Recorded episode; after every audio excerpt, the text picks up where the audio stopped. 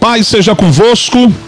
Meus amados, eu sou o pastor Medivan de Oliveira, seu amigo de todos os dias, trazendo mais uma porção da palavra de Deus para sua vida, para sua casa e para sua família no nome do Senhor Jesus, principalmente para sua vida espiritual, que é onde a palavra de Deus ela tem prioridade para agir. Primeiramente, ela age na nossa vida espiritual para depois as suas consequências surtirem efeito na nossa vida física. E a palavra de Deus hoje para nós encontra-se na carta de Paulo aos Efésios, capítulo 4, versículo 27, é um versículo bastante conhecido, na qual o apóstolo Paulo diz: Nem deem lugar ao diabo. Nem deem lugar ao diabo. Louvado seja Deus por essa palavra e por esse conselho que o apóstolo Paulo nos dá, para nós não darmos lugar ao diabo, não darmos oportunidade para ele. O inimigo ele nos espreita, como diz o salmista no Salmo 56.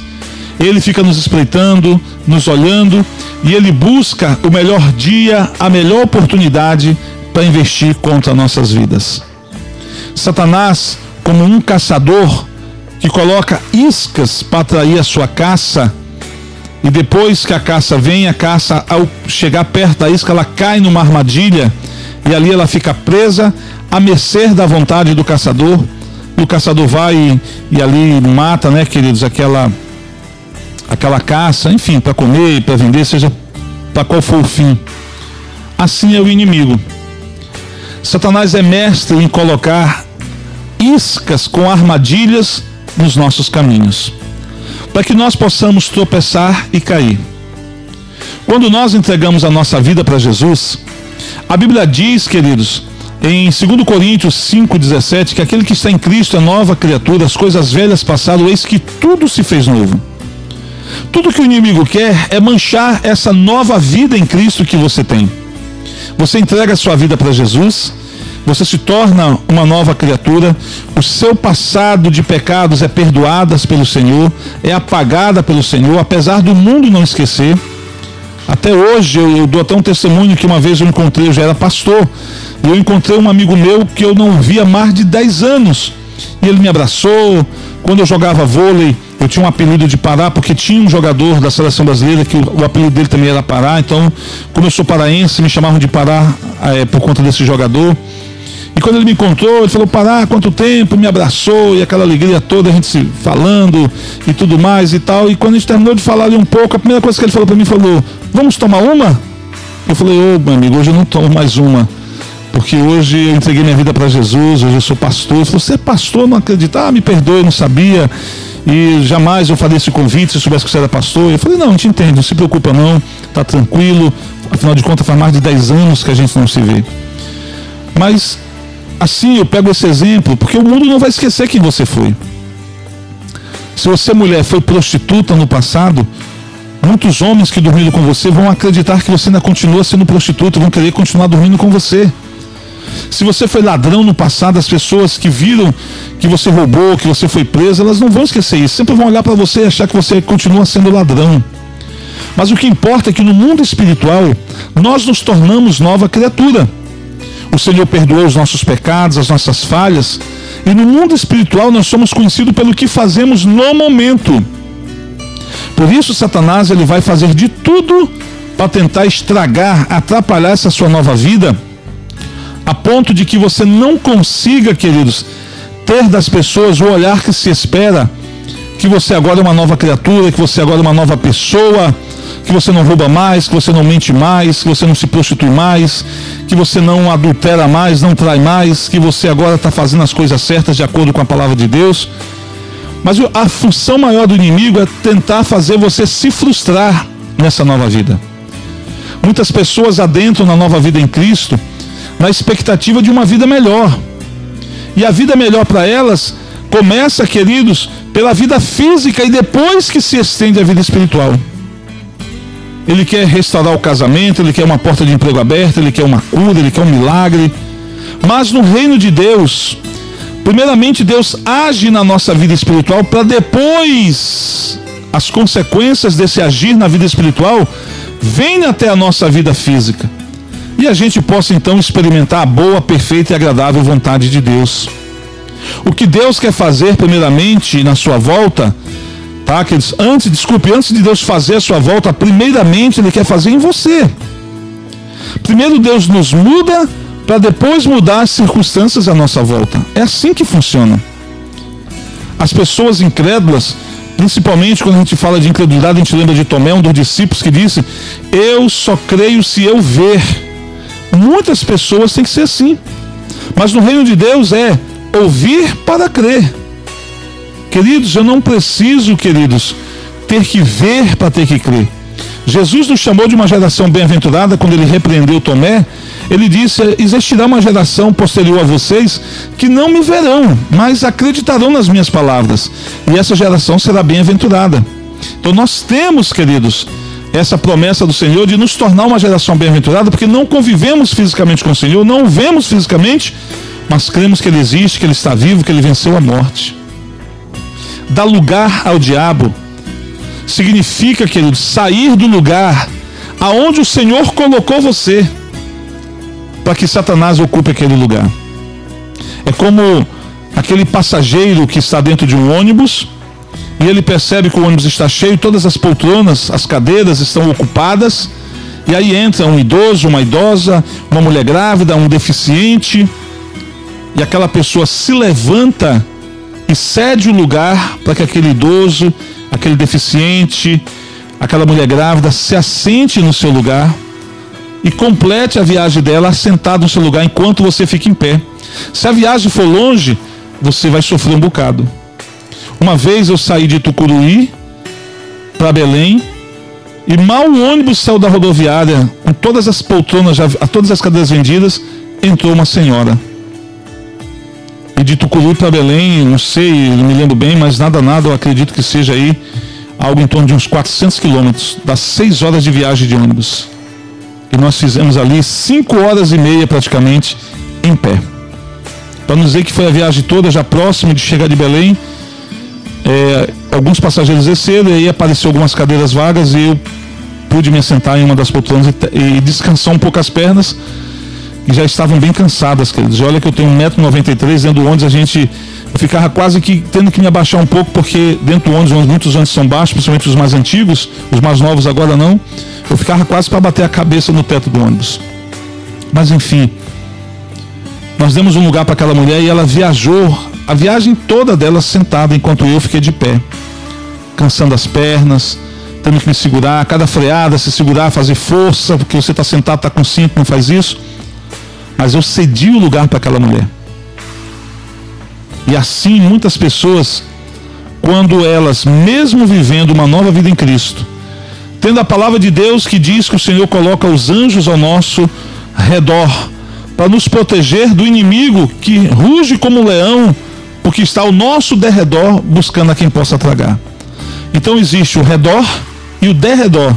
Ao nosso redor estão os anjos, após os anjos vem Satanás.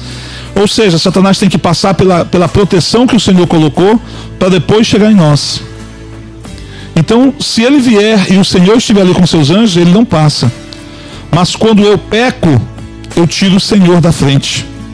Eu tiro os anjos da frente e eu abro a porta da minha vida. E Satanás vem e aproveita a oportunidade e ele então assume o controle da nossa vida. Por isso é que nós não devemos pecar. Devemos levantar mãos santas ao Senhor. Devemos viver uma vida que de santidade. Santidade é você viver uma vida afastado do pecado. Dá lugar ao diabo.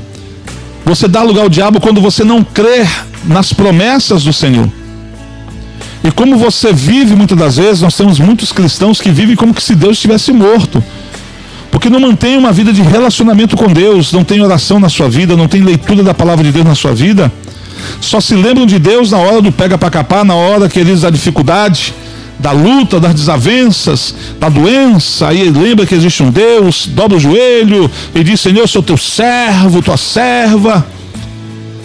Quando no dia a dia prova com atitudes, com ações, que não é um servo digno de ter as suas orações atendidas por Deus. Então o inimigo, ele vai fazer de tudo, queridos, para tomar o seu lugar. Ele já está lutando para tomar o seu lugar, para tirar de você a sua bênção. Aí Paulo diz: não deem lugar ao diabo. Paulo está querendo dizer: o inimigo já está tentando roubar aquilo que Deus deu para vocês, de graça, porque ninguém merecia. Se o inimigo já está tentando tirar aquilo que Deus me deu, se eu der lugar para ele, significa que eu vou entregar de mão beijada aquilo que eu recebi nas mãos do inimigo. Adão recebeu a gerência da terra. Ele era o gerente da terra.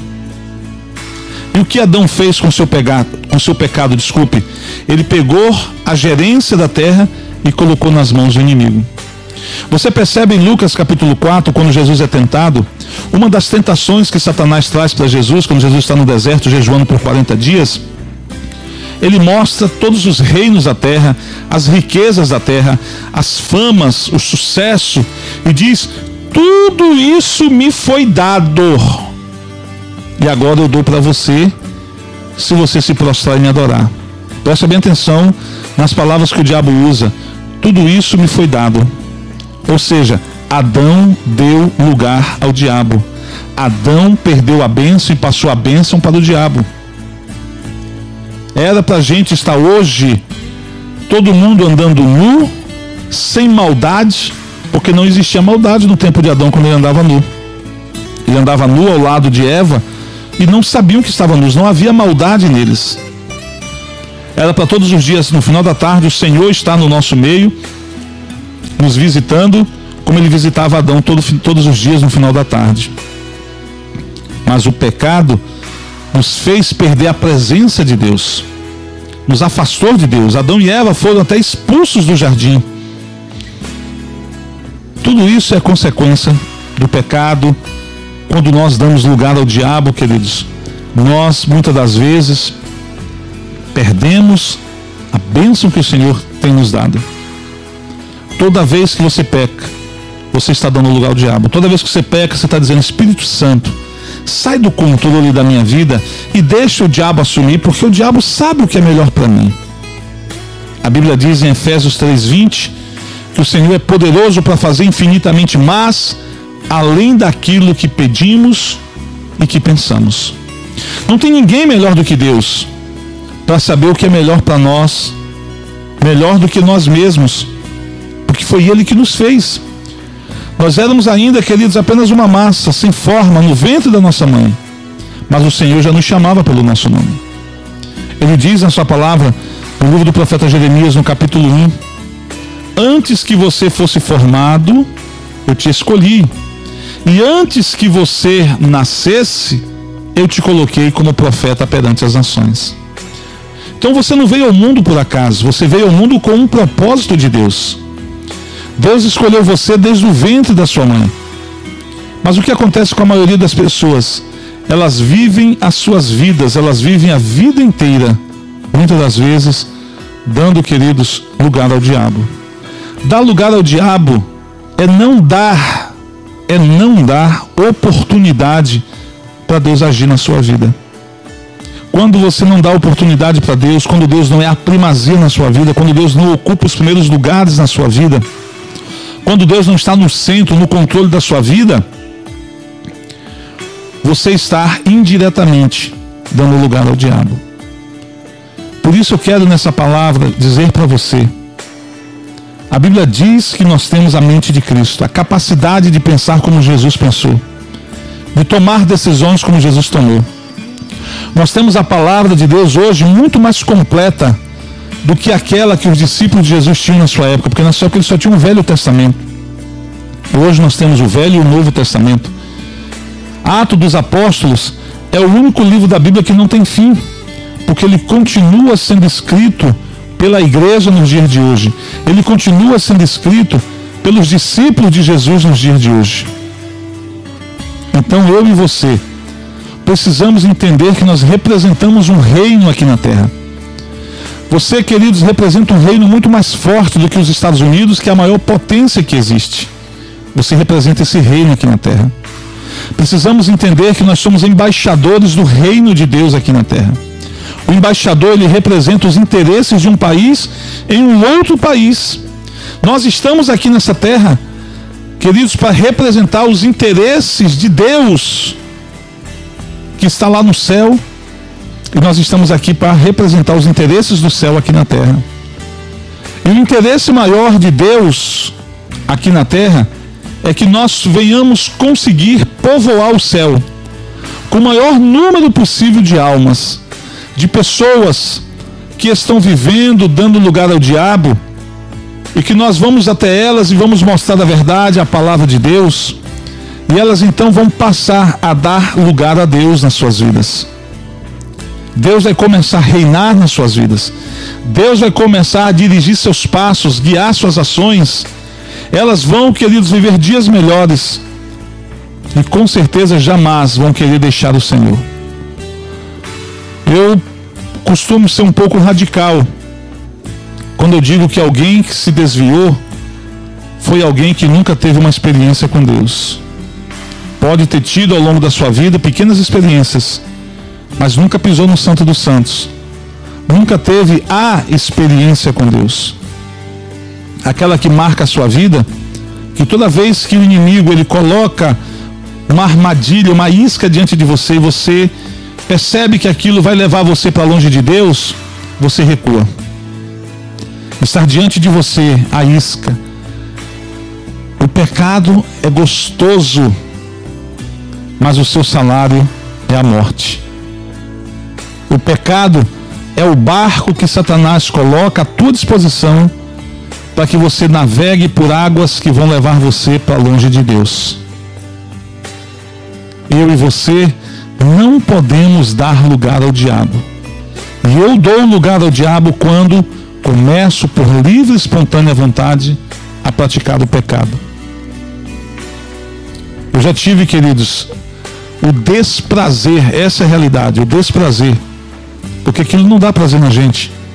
De você ver pessoas que um dia serviram o Senhor, vindo na igreja, e quando você vai orar para essas pessoas, elas manifestam demônios.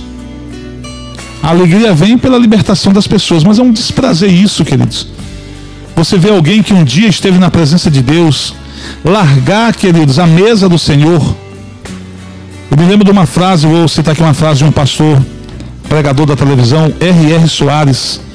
Eu lembro de uma frase dele que ele disse assim: Você não pode deixar a fonte de água viva, que é o Senhor, trocar essa fonte de água viva pela biqueira de água suja do inimigo. Nós estamos falando de uma fonte. O inimigo ele tem uma biqueira. A biqueira é aquilo que apara a água da chuva, né? Aqueles, aquele cano, aquela calha que se coloca no final das telhas de um telhado.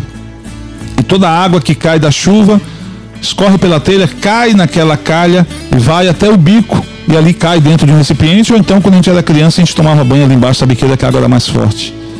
Tem gente tomando banho ali, se esbaldando ali, achando que aquilo é tudo, mas quando para de chover, a biqueira acaba, queridos. Então o inimigo ele proporciona essa chuva na vida de alguém para ter uma biqueira lá. A pessoa está se banhando, tomando banho naquela biqueira, está gostoso, mas um dia ele vai lá e ele tira a água daquela chuva, porque ele precisa fazer chover na vida de outra pessoa e aí você fica sem água. Mas a fonte, ela não seca nunca. Todas as vezes que você for lá na fonte, a água está lá jorrando. Deus ele quer ser essa fonte na sua vida. Não dê lugar ao diabo, queridos.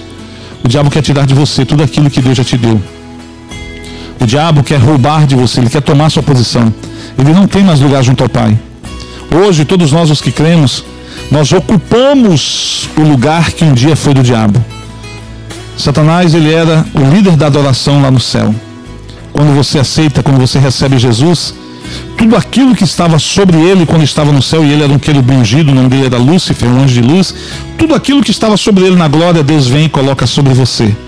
Então o inimigo ele olha para você, ele vê que você é falho, ele vê que você é errado, mas ainda assim você tem da parte de Deus, por misericórdia, tudo aquilo que um dia estava sobre ele. Por isso é que ele tenta atingir você e tenta atingir a mim porque ele não consegue atingir ao Pai.